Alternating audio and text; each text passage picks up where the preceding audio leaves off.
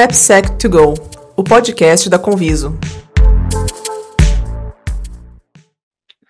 Olá, pessoal, sejam bem-vindos a mais um episódio do AppSec2Go, uma iniciativa da Conviso aí para fomentar a comunidade de AppSec. Eu sou o Gabriel Galdino, developer advocate da Conviso, e hoje estou com a nossa convidada Isabela Matos. Tudo bem, Isabela? Tudo jóia, tudo certo. Bom, a Isabela, ela é analista de segurança da informação na Conviso, a pessoa de casa, engenheira de AppSec com experiência em desenvolvimento de software, está sempre ajudando os devs a criar aplicações mais seguras e também disseminando a cultura DevSecOps. Fechou aqui. Bom, e convidamos a Isabela Matos para falar sobre a modelagem de ameaças, um tema aí que a gente sempre discute na hora de falar sobre o processo de desenvolvimento na etapa de design. A gente fala de segurança de aplicações logo no início, então a gente pensa na parte de requisitos, segurança, modelagem de ameaças. Mas afinal, o que, é modelagem de ameaças? O que seria então buscar esses cenários, identificar cenários de ameaças e entender como desenvolver aplicações seguras antes mesmo de você codar, né, de você colocar a mão na massa. E como que desenvolvedores podem pensar nisso? Como desenvolvedores podem ser protagonistas em fazer a modelagem de ameaças e pensar aí nas principais, nas principais ameaças e, e requisitos de segurança para desenvolver a sua aplicação. E convidamos a Isabela, porque ela é referência aí para falar sobre modelagem de ameaça, e já começa aí pedindo para que ela se apresente, fale um pouco da sua história e da sua trajetória profissional. É, eu sou universitária atualmente ainda, né? Estou na graduação, estou terminando a graduação de sistemas de informação, assim, né? Terminando, tomara.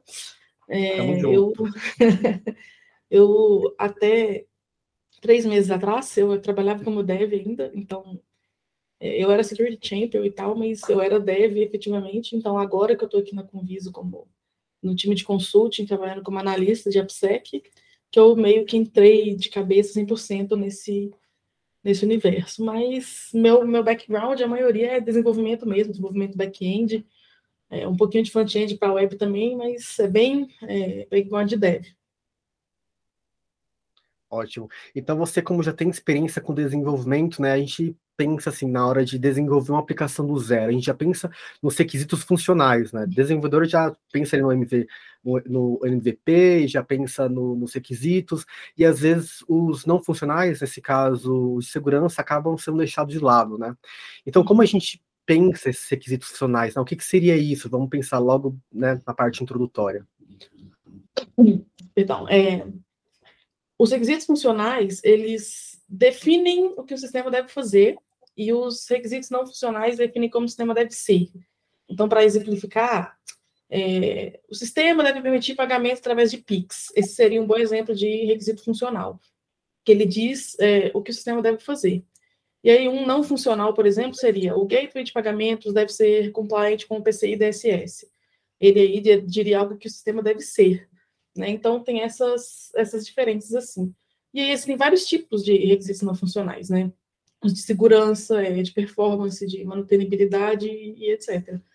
É, a engenharia de requisitos em si, né, é uma, uma matéria muito grande, e dá para a gente é, falar por muito tempo dela aí, mas por cima é mais ou menos assim que está classificado os requisitos. E a gente pensa os requisitos apenas na parte do início de todo o processo de desenvolvimento, ou quando a gente já desenvolveu uma aplicação, já está no bem, a gente ainda precisa atualizar esses requisitos, precisa pensar neles constantemente. É, mais uma coisa constante mesmo, porque é, no mercado de hoje, né, as aplicações elas mudam bastante, os serviços da, das empresas eles, eles mudam bastante, estão sempre em interação constante, né? Então, sempre vai surgir algum requisito, seja de segurança ou seja é, requisito funcional mesmo. Então, é algo que vai estar sempre se atualizando e meio que naturalmente. A gente vê Sim. o que, que o nosso cliente precisa e, e vai adicionando isso no, nosso no nosso produto, por exemplo. Sim, eu pergunto isso porque é muito comum a gente ver gra os, os, gráficos, enfim, desenhos de, de, de, desenvolver aplicações, e aí tem a parte de requisitos logo no início, e parece que, que é um processo que a gente precisa, não precisa, mas que é esquecido do decorrer do processo. Uhum. E não, né, como você comentou, né, novas funcionalidades vão sendo desenvolvidas, e com isso também a gente precisa estar sempre pensando nos, nos requisitos, né? E aí eu já entro na parte da modelagem de ameaças, que tem muito a ver com requisitos, afinal. Que, que seria essa modelagem de ameaças, pensando em um conceito básico, para quem nunca ouviu falar? É, a modelagem de ameaças é uma prática para a gente avaliar ameaças potenciais no sistema para a gente avaliar os eventuais riscos, aí tanto da perspectiva técnica quanto de negócio, e identificar o que a gente pode fazer para mitigar esses riscos. Então, eu acho essa uma boa definição de, de modelagem, porque ela é abrangente, ela abrange, as várias etapas que tem é, dentro desse processo. E para poder começar a pensar na modelagem de ameaça, então eu preciso de ter um diagrama, um ML, eu preciso ter definido já algumas partes do meu software? Não necessariamente, assim, facilita muito a, a vida de quem vai fazer a modelagem, se tiver tudo bonitinho desenhado, mas a gente consegue é, é, levantar esses, fazer essa levantagem desses assets, desses ativos da, do nosso software durante o processo, mas, assim, ter alguma listagem, algo desenhado já de, de cara, antes da gente começar, ajuda bastante. Sim, e você comentou bem, né? Identificar ameaças ali, potenciais né, é, ameaças. Uhum. E, então, modelar um sistema não é buscar por, por vulnerabilidades, né? Hum, não. É, a modelagem de ameaças, o objetivo final dela é a gente ter os requisitos de segurança para a gente implementar no nosso software. Então, quando a gente vai modelar um sistema, a gente busca entender quais são os pontos fracos que podem ser explorados nesse sistema, e aí a gente vai definir quais ações a gente vai tomar para mudar esse cenário. Então, justamente, o foco não deve ser buscar vulnerabilidade, e, e sim a gente definir ações de mitigação de risco e garantir que é, essas mitigações sejam é, aplicadas no, no, nosso software, porque não adianta a gente sim. achar vulnerabilidade e não fazer nada com essa informação. Né? Sim. É interessante você trazer essa, essa visão, porque a gente pensa assim na, na, na, questão de segurança como uma, uma parte de educação, né? De você ter uma visão, uma perspectiva de, de segurança na hora de você desenvolver. Que não é só você perceber vulnerabilidades, mas é você pensar em é, perspectiva do atacante, né, quando você pensa em ameaças. E querendo ou não, é, desenvolvedores, né, eu tenho muita dificuldade de pensar como um atacante na hora de você de lidar com algumas partes aí de desenvolvimento. Então eu penso assim que qual, qual, qual, a importância, às vezes, de você ter um, um pré-conhecimento de segurança de, da informação, né, para você fazer esse processo, é, pensando sobretudo no lado do desenvolvedor, que muitas vezes carece desse tipo de conhecimento. É, a gente fala pense como um ataque, não é tão simples realmente quanto, quanto pode parecer. Porque a gente não é atacante, a gente é desenvolvedor, né? Então não vem, não é um pensamento tão fácil de ter. Mas eu vejo é, a modelagem de ameaças como um conjunto de habilidades e não só uma skill só, certo? Então, habilidade como comunicação, que é muito importante para modelagem, conhecimento de alguns tipos de ataque também, é, priorização, saber priorizar, é, entender tipos diferentes de arquitetura, é, todas essas habilidades aí, e várias outras também, elas vão ajudar a gente a fazer modelagens melhores. Então, não só a segurança em si, mas todo um conjunto de habilidades. A segurança é, obviamente, importante, porque essa é uma prática de segurança, mas tem todo um conjunto de habilidades aí por trás que ajuda a gente e apoia a gente no processo de modelagem. E vamos pensar também como que a UASP hoje em dia ela, ela cria recursos ou ela ajuda é, as pessoas que, que querem realizar isso, né? Eles possuem algum projeto. Eu sei que tem o Sam e ele fala ali na parte de design, né? Ele tem um, um, um tópico específico. Mas além disso, sabe se eles possuem alguma algum material, recurso para auxiliar? É, o, a UASP tem, tem bastante coisa sobre modelagem de ameaças. Eles têm aquelas séries de cheat sheets que eles colocam, né? Que são as como se fosse uma, uma, umas documentações com pontos focais de cada processo. E lá eles, eles dão algumas boas práticas, né? E tem também para o caso de modelagem de ameaças. Então, é um material muito bacana que eles fazem. É... E aí, para a parte de levantamento de requisitos, que também faz parte da modelagem, eles têm o ASVS, né? Que é um, um projeto que tem a listagem de, de algumas, alguns controles bacanas, né? De a gente implementar. E aí a gente olha lá, tem a listagem separada por funcionalidades do sistema, e a gente olha lá o que a gente precisa e, e tem uma listagem bem bacana ali para a gente implementar no nosso software. Legal. A gente sempre fala aqui no podcast dos, da, desse documento, da CVS, que ele traz aí uma visão muito interessante para uhum. quem está desenvolvendo, não só é, requisitos, mas, enfim, pensar em toda, todos os critérios aí importantes de segurança de aplicações. E você falou de habilidades né, importantes para realizar esse processo, também comentou de alguns recursos aqui que que, que é importante também.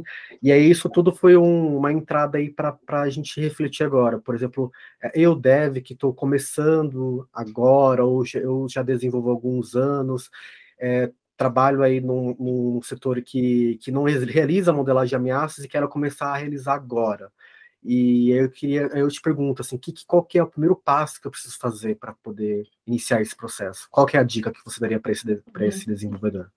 É, geralmente eu não indico começar escolhendo metodologia, por exemplo, porque uma coisa que a gente vê muito pesquisando aí sobre modelagem é de cara é, é, pessoas já indicando metodologias para começar é, aplicando na sua modelagem.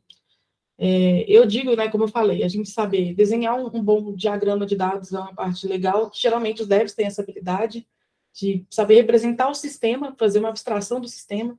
Então, é, começar por aí é bacana a gente levantar quais são os pontos do nosso sistema que a gente quer proteger, né? Então, fazer um desenho bacana, levantar ali quais são é, os pontos focais do nosso sistema que são críticos e que seriam legais a gente dar uma atenção maior. Depois a gente é, é, já pode começar a olhar para as vulnerabilidades possíveis, aí começar a, a mitigar, depois avaliar tudo de novo. Então, é, a gente tem alguns, alguns passos comuns, mesmo que a gente não aplique nenhuma metodologia específica, que a maioria dos processos de modelagem de ameaças tem. Né? É, mas, é, por exemplo, se a gente quiser pegar uma metodologia em específica, mesmo não sendo algo que eu faço muito de praxe, é a gente procurar é, uma, uma metodologia de levantamento de, de ameaças que seja mais específica, que ela não seja tão branda. Uma que eu acho muito branda, por exemplo, é o Stride, que ela é bem popular. Eu acho ela muito branda para quem está começando, porque ela dá alguns pontos ali e, e só. Né? Por exemplo, é spoofing. Muita gente não sabe o que é spoofing, repudiation também. A gente não faz ideia do que é isso, como deve. Não é, não é muita prioridade nossa aprender isso. Então, eu gosto de indicar é, é, algumas metodologias mais específicas, vão mais a fundo. E um exemplo bom que a gente até usa aqui na Convisa é o CAPEC, a gente pega os mecanismos de ataque do CAPEC, e lá tem uma, uma listagem, CAPEC é um projeto da Mitre, e lá tem uma listagem de vários tipos de ataque diferentes, e dentro dessa listagem tem várias vulnerabilidades listadas, então ela é bem específica, ela é bem detalhada, e eu acho bem bacana para a dev, que não tem conhecimento em segurança, olhar pela, pela essa listagem da CAPEC. Boa, acho que é uma ótima dica aí para quem está interessado e quer agora também iniciar esse processo aí na, na sua empresa, olhar o CAPEC. E assim, é, não só para realizar modelagem de ameaças, mas até para poder aprender um pouco a ter essa perspectiva, perspectiva de atacante, entender quais uhum. são os uhum. principais ataques. O Mitre, ele traz, traz muitos exemplos, inclusive, é, de, de código vulnerável. E se você alia isso a essas folhas de dicas da WASP, né, que a WASP também traz uma série de dicas de, de codificação segura, você consegue aí evoluir, né, progredir na sua, nos seus conhecimentos em AppSec, isso é, isso é muito importante. É, mas além desses modelos, existem vários outros, né, é, já cheguei a ver uma apresentação é, com vários modelos, assim, por exemplo, pasta, persona grata, enfim, tem tenho muitos, muitos, muitos modelos. É, e você trouxe aí uma, uma visão interessante de que não existe um modelo assim é, mais certo, né? Um, um, modelo mais popular ou um modelo mais convencional. Existem vários modelos e aí cada negócio vai poder aí decidir qual que é um modelo é, mais talvez propício. Não sei qual que seria o termo, assim, né? O, termo, o, o modelo mais é, eficiente para eles. Sim. E até escolher o modelo pode ser demorado, né? Não sei como é, que, porque tem muita que... opção, assim. Tem muita opção. E como que eu tenho alguma dica, assim, tipo, para poder facilitar esse processo ou é só testando mesmo? Ah, é. A tentativa e erro é uma, uma prática muito comum nesse caso, porque a modelagem de ameaças ela tem um ponto que ela ainda não é, é padrão no mercado. É uhum. É pouco que faz modelagem. E por isso, justamente, não tem um padrão de como fazer modelagem de ameaças. Então, a gente, na maioria das vezes, a gente vai, vai ter que tentar e descobrir o que é melhor para nós. Só que aí tem alguns pontos. Por exemplo, se o seu caso, você é desenvolvedor web, você trabalha com aplicações web, é, o CAPEC é uma boa, por exemplo. É, se você trabalha com redes, por exemplo, eu já, eu já trabalhei numa empresa que a gente usava a, o OASP Top 10. Né? Então, uhum. a gente pegava os, os pontos da, da, aplicação e jogava no top 10. Só que se você, por exemplo, trabalha com redes, é, não faz muito sentido você pegar um top 10, o OASP Top 10 e jogar lá, porque não tem nada a ver, né? Vulnerabilidade da web com, com as redes que, que você usa. Então, tem as nuances de cada tipo de projeto, de cada tipo de empresa, mas na maioria das vezes vai ser tentativa e erro, a não ser que alguém já tenha essa experiência dentro do seu time e fale, não, no nosso caso, é melhor a gente usar isso né? Mas na Sim. maioria dos casos vai ser tentativa e erro. É importante a gente é, trazer essa, essa informação, assim, porque talvez as pessoas ouçam a gente já querem um, um, uma, um método, né? Alguma coisa fácil, né? E a, e a metodologia de ameaças, ela exige muita criatividade das pessoas. Sim ter esse pensamento aí de, de você trazer opções, tentativas, e você criar, é, criar alternativas, enfim, e você aprender sobre, é, sobre ataques, a ter, crescer a sua visão em relação às ameaças, né? Então, é um processo, de certa forma, até a longo prazo, né? Ou estou Sim. enganado? Ou é, tipo, a curto prazo? Sim, tem, tem meio que do, um pouco dos dois. É, a, gente, a gente modela para a gente, o objetivo final é construir software seguro. Sim. Isso eu vejo como objetivo a longo prazo. E, e a modelagem de ameaças, ela tem muito que a gente tem que fazer bastante iteração, porque, justamente igual a gente falou no início, o software, ele cresce, ele aumenta, ele muda, né? Então, a modelagem que a gente fez, sei lá, um mês atrás, não, pode não ser a mesma de hoje, porque no software tem diversas features novas, tem é, é diversas funcionalidades novas, né? Então, é, isso vai, vai iterando. Então, a modelagem de ameaça é um processo muito iterativo, que a gente tem uhum. que, que fazer constantemente, né? O ideal no mundo ágil de hoje não é a gente pegar o nosso sistema inteiro, sei lá, a gente quer começar a fazer modelagem de ameaça, vamos pegar o nosso sistema inteiro e fazer. Isso é meio é fora da realidade, porque Sim. não cabe em uma sprint fazer um, uma modelagem do sistema inteiro desse. A gente vai gastar tempo demais para fazer, é, é, e por isso, então, é que eu falei que é importante a gente saber priorizar, né? Para a gente saber o que, que é crítico na nossa aplicação e começar por aí. Então, o interessante quando a gente vai começar a modelar é pegar uma feature, é, é, feature por feature, e começar a fazer modelagem assim. Então, por isso que é um processo muito iterativo, porque uhum. o, o, software está né, tá em constante evolução. Perfeito. E quando a gente pensa no, no processo de modelagem de ameaças, eu até fiz uma colinha aqui que tem, tem várias etapas, né? E a primeira Sim. delas é na, a identificação de ativos. E acho que aí é um ponto bastante interessante que a identificação de ativos ela é uma etapa, a primeira etapa para tudo, né, dentro de um programa de segurança de aplicações. Sim. Porque você precisa ter a, saber quais são os seus ativos, para você saber também quais são os ativos críticos e também entender quais são as priorizações, quais são as medidas de segurança. E interessante que, né, também dentro de um processo de modelagem de ameaça, você precisa identificar seus ativos e fazer o desenho de arquitetura, né? E, e, e acho que você comentou de fazer esses desenhos e diagramas, né? Isso está dentro do, do, fazer o desenho de arquitetura, também da decomposição de software. É, é, não, igual eu disse, não é necessário a gente ter o desenho da arquitetura, mas facilita demais. Assim, é, é uma coisa, uma mão na roda, porque facilita a gente ver justamente o que a gente está lidando. A gente tem uma imagem, literalmente, uma imagem clara do nosso sistema, vai ajudar muito a gente no processo. É, eu digo que não é necessário, porque a gente consegue fazer a modelagem sem, mas, né, como eu disse, é, é mais difícil. Então, o desenho da arquitetura facilita demais o, o trabalho da gente na modelagem. E aí, depois de você desenhar a sua arquitetura, você faz a decomposição de software. Qual que seria a diferença do decomposição de software e o desenho de arquitetura? É, a decomposição de software, a gente vai. Eu, eu chamo muito essa fase de, de priorização. Né? A, gente, a gente identificou todos os nossos ativos, a gente desenhou o nosso software. O desenho do software, inclusive, serve para outras coisas, né? não só para modelagem, para documentar, fazer qualidade e tal. E aí, uhum. na decomposição, a gente vai priorizar, a gente vai, vai desmontar as peças do Lego como se fosse e priorizar o que, que a gente vai, vai modelar ou não. Então, eu vejo essa, essa diferença, sim. Certo. Então, buscar os cenários de ameaças, né? Que é aí que vai exigir um pouco da gente ter esse conhecimento em segurança, Sim. Entender que, quais são os ataques, que tipos de ataques existem. E, uhum. e você comentou do, do CAPEC, que é uma, um, um recurso interessante para esse processo. Tem mais outro recurso que você indicaria também para quem quer entender mais como, como interpretar ou como é, é, identificar cenários de ameaças? É, o próprio Top 10, apesar de ele ser uma lista pequena, mas eu já, já usei bastante dele quando eu comecei a fazer modelagem, é um, um recurso interessante. É, tem listas que são muito mais abrangentes, só que elas aí eu acho que fugiria muito, seria contraprodutivo por serem muito grandes. Mas essas listas, assim, que vão listando vulnerabilidades e vão listando é, é, fraquezas de software, são recursos bacanas da gente consultar na hora que a gente estiver fazendo modelagem. Mas eu acho que a PEG é interessante porque ele é grande, mas ele não é gigante. Que ele não meio que não uhum. sobrecarrega a cabeça da gente com muita informação. Sim.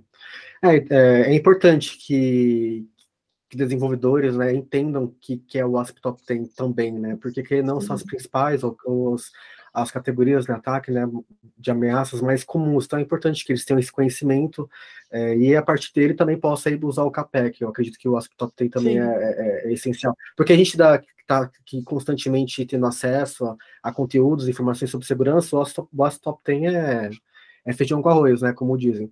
Agora, para quem não está acostumado, talvez o ASP Top 10 já é uma boa entrada, né? Porque são 10, então já Sim. simplifica, né? Sim, não é. assusta, porque não assusta porque tem muita coisa. Mas é claro, aí tem que ter o laptop tem e você vê qual que é também o seu tipo de aplicação, né? Se é mobile, o laptop tem web, então é importante. E aí, depois de buscar os cenários de ameaças, a gente tem parte, a parte da documentação. Que essa documentação ela entraria dentro da, da documentação é, do software. O que, que seria essa documentação? Ela não documenta a parte. Vai depender mais do, do gosto da, da equipe, do time. É, a documentação eu vejo ela como muito importante, porque um dos pontos que eu vejo cruciais da, da modelagem de ameaças é a comunicação. Porque eu, eu vejo a, a modelagem, ela começa a agregar valor quando ela vira acionável.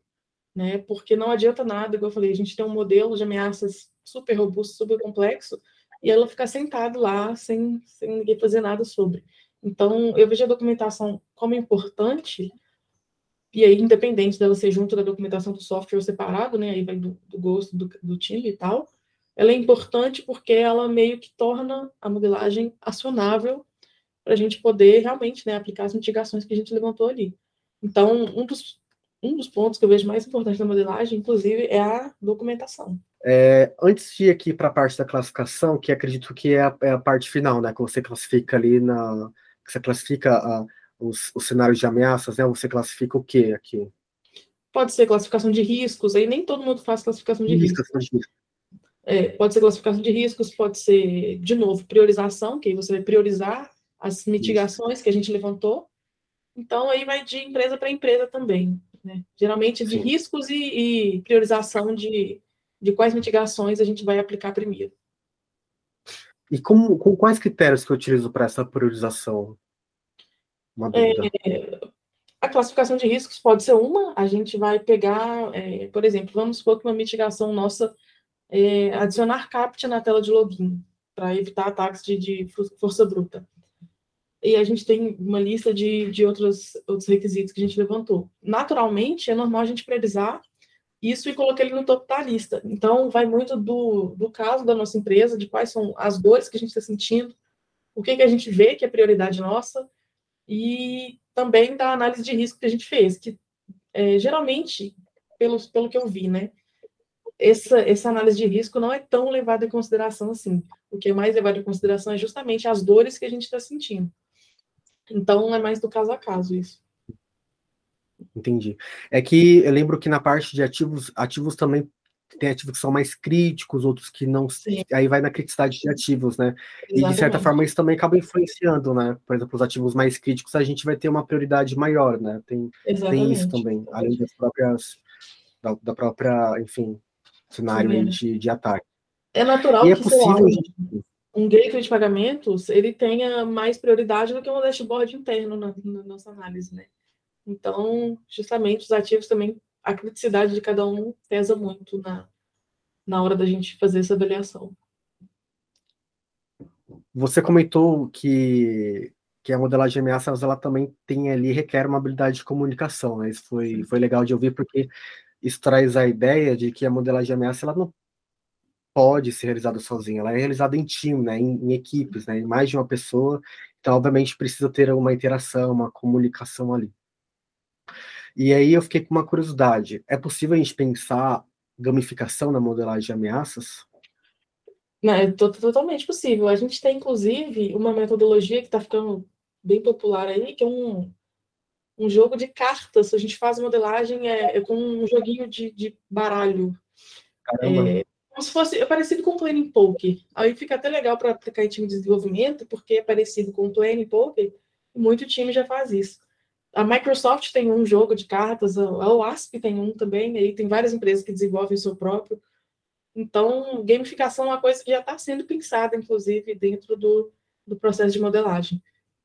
Não só por Cara- empresas pequenas, né? Empresa grande como a Microsoft e, e a UASP até também estão pensando nisso. Caramba, interessante. Olha, porque a gamificação ela, ela tá entrando em vários, em vários é, faces aí de processos, tanto na parte de segurança como também outros processos aí da empresa, né, de uma empresa. Então é interessante que, que ela também vai para a modelagem de ameaças, porque como a gente comentou até então, né, modelagem de ameaças parece às vezes um processo complexo ou que falta aí uma, um, um caminho mais simples, né, e, e, e comum.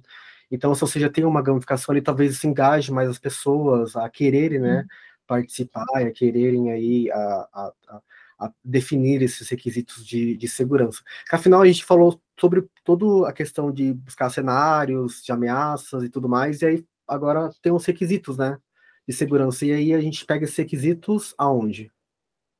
É, geralmente, por exemplo, quando a gente não usa uma ferramenta específica, eu já fiz muito modelagem é, é, sem usar a ferramenta. A gente desenhava o nosso, nosso sistema, sei lá, no, em qualquer ferramenta, no ScaleDraw da vida, e a partir daí a gente ia levantando é, os- as vulnerabilidades.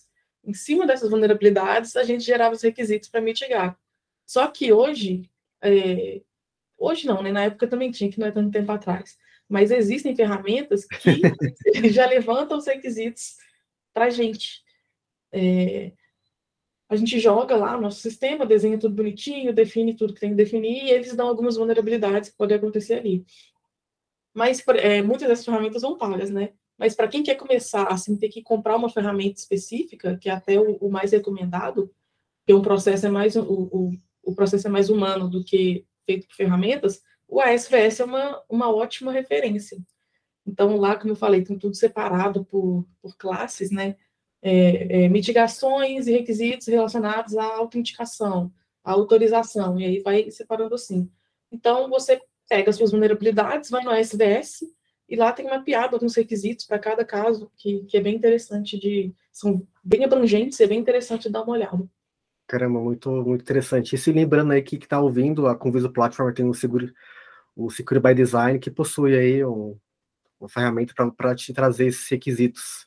É, mas além disso, né, pensando também na parte de quem desenvolve e aí aplica esses requisitos e depois, né, eu, eu, eu queria entender, por exemplo, esses requisitos eles vão no backlog, esses requisitos eles ficam na documentação, como que eu sei que é, eu, como dev, implementei esse requisito, ou que outro dev implementou aquele requisito, como que eu, que eu sei que esses requisitos estão sendo implementados? Eu aproveito aí para perguntar, porque acho que isso, você que já tem bastante prática, né? Acho que você consegue trazer uma visão bem interessante aí. E eu estou trazendo um monte de pergunta. Não, é, é vários processos é, é, de modelagem de ameaças, depois da classificação, que é aquela última etapa que a gente viu, tem o, a etapa de validação, que é justamente para a gente é, testar esses requisitos, né, a implementação deles, e para a gente é, é, ver o que não a gente não conseguiu implementar e priorizar para a próxima sprint, geralmente, né? Então, é, essa etapa de validação é justamente a gente ver a qualidade é, da implementação, é, qualidade do código mesmo, da implementação, a gente testar se ele está realmente é, validando o que a gente queria que ele validasse. Então, geralmente, a gente tem uma etapa só para isso, para verificar o que, que a gente fez e se a gente fez bem feito. Né? Então, geralmente, a gente adiciona essa etapa aí de qualidade depois de fazer tudo. Boa. E essa etapa de qualidade aí, já pensando mais para frente, eu uso alguma ferramenta de teste para poder testar para ver se ou, ou, o code review ele já é o suficiente? Como que eu valido? Qual é a forma mais o code, geralmente, é, geralmente o code review é a forma mais que a gente mais utiliza. É, uhum. Por exemplo, a introdução de um CAPT, igual a gente deu de exemplo mais cedo. A gente vai no, no nosso código, é, é faz o, o, code review, vê se o CAPT está implementado, mas também o teste de usabilidade é bacana de fazer. A gente vai, na, sobe o nosso ambiente todo, é, em homologação ou desenvolvimento, tanto faz, e testa o, o nosso requisito, vê se ele foi implementado. Ter um pen test também é bacana, né? Assim, é sempre bom adicionar uma camada mais de segurança, mas no, no cenário aqui, né, vamos pensar que a gente está numa empresa que está começando a modelar agora. É, é, difícil a gente já ter um pen test também é, é para cada feature nova que vai subir. Então, fazer o code review e testar a usabilidade da, da implementação nossa é já uma, uma coisa bacaninha de se começar. Caramba, olha quem está ouvindo aí, vai, nossa, tem muito recurso que você está disponibilizando aí, tá, vai ajudar muita gente. E já indo para o nosso final aí, eu queria saber quais são é, os materiais aí, quais são os cursos, certificações que você acha importante para quem é, deseja é, crescer nessa área, deseja aprender mais. É, a OASP tem muito recurso bacana, né? O SVS não tem só requisitos, lá tem muita informação também. Então, pesquisar sobre o SVS é bacana. Tem aquelas páginas de informações sobre, sobre cada processo, e lá tem sobre modelagem de ameaças. Tem um livro de um rapaz, de um cara que implementou o processo de modelagem de ameaças na Microsoft. É um livro muito famoso, ele chama Modelagem de Ameaças. O autor chama Adam Shostak. É, é um livro muito famoso. Tem curso dele no LinkedIn até, inclusive, então quem quiser pesquisar. Ele ensina bastante sobre Stride, ensina sobre outras metodologias também, então é bacana. E no YouTube, pô, o YouTube tem muita coisa bacana. No blog da Conviso também tem muito artigo bacana que eu, que eu já li lá sobre modelagem. Então, a internet é uma, uma grande biblioteca hoje. Então, tem muita coisa bacana também. É, e você tem alguma uma palavra final? A gente já está indo na conclusão, então se você tiver alguma coisa, um comentário final para fazer em relação a esse assunto, é, fica à hum. vontade. Hum, se não, não tiver também, a gente, eu, eu, eu nossa, eu, ó, um parênteses aí, o Thiago vai cortar isso depois, tá? Uhum. Mas eu estou desenvolvendo uma aplicação, então estou nessa parte de modelagem de ameaça. Por isso que eu fiquei perguntando um monte de coisa específica, porque eu estou nesse, nesse processo. E é, muita, é uhum. é muitas coisinhas, né, assim, pequenininhas. Sim. Nossa, me ajudou bastante, viu? Ah, que isso. É... Bom, a gente está aqui chegando ao fim. Acredito que quem ouviu aí recebeu praticamente um, um curso aí de modelagem de ameaça, porque a Isabela ela trouxe muitas informações que, que até eu não sabia, assim, que eu acho que é muito relevante para quem está começando a, a, realizar modelagem de ameaça. E, bom, é, é, a modelagem de ameaça é, é quando, quando a gente fala de shift left, né, a gente pensa em, em, segurança no início e a modelagem de ameaças é a primeira coisa que a gente traz, né, dentro dessa visão, dentro dessa abordagem de shift left. Estamos chegando ao fim do nosso bate-papo com a Isabela, mas os nossos ouvintes podem usar as nossas redes sociais para trazer perguntas, fazer comentários. As redes sociais da Isabela vão estar na nossa descrição do episódio. Isa, você teria alguma dica aí? Teria alguma palavra final? Suas redes sociais, quais são? Meu LinkedIn só, eu não, não uso muitas redes sociais. A Isabela Matos mesmo, vai, como o Galdino falou, vai estar aí na descrição. É, e dica, pô, é, sei lá, não começa a fazer modelagem, não tem muito segredo. A gente aprende fazendo, é igual programar mesmo, não tem jeito. A gente tem que fazer para a gente aprender. É importante, tem que fazer essa, essa mensagem é importante. É isso, a nossa conversa acaba por aqui. Muito obrigado, Isa, por você ter aceitado esse convite. Muito obrigado por vocês terem acompanhado esse papo até aqui. E para continuar recebendo notícias, fique atento às redes sociais, ao blog da Conviso e te encontro no próximo episódio.